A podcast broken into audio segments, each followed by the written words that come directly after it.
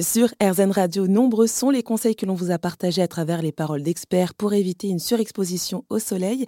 L'association Sécurité Solaire en fait partie. Elle a d'ailleurs un programme dédié à la prévention des risques liés à la surexposition euh, pour les travailleurs en extérieur.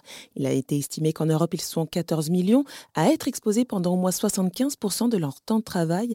Nous avons abordé ce sujet avec Pierre Césarini, le directeur délégué de Sécurité Solaire. Effectivement, euh, principalement les gens qui travaillent dans le secteur du BTP, bien évidemment évidemment, tous les travailleurs du secteur agricole, les gens qui travaillent aussi à exploiter les bois.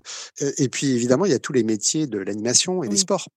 évidemment, beaucoup de moniteurs de sport, ça fait un très grand monde qui est exposé au soleil une grande part de la journée, des semaines et des semaines. Et est-ce que vous savez si bah, tous ces travailleurs bah, qui travaillent donc en extérieur ont conscience de ces risques? Écoutez, on n'a pas d'études précises sur le sujet. Ça fait maintenant trois ans que la sécurité solaire déploie un programme expérimental hein, avec une recherche épidémiologique pour réussir à quantifier précisément la part attribuable de ces risques pour la santé en lien avec ces expositions professionnelles spécifiquement, car évidemment les gens sont exposés euh, dans le cadre de leur travail, pour ceux qui travaillent dehors en tout cas, et aussi pendant leurs vacances. Donc il y, a une étude en cours.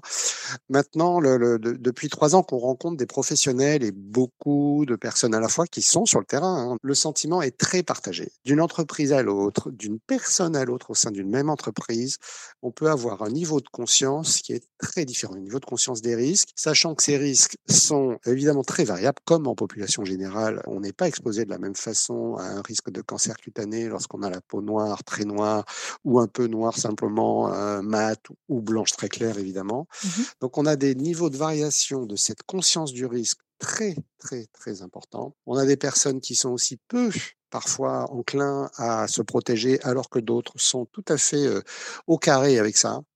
Donc c'est très variable et on attend, je dirais, des années qui viennent aussi d'être mieux documentés sur la question pour pouvoir évidemment agir mieux en prévention. Et vous pouvez retrouver tous les conseils de Pierre Césarini, le directeur délégué de l'association Sécurité Solaire, sur le site internet d'Erzen Radio.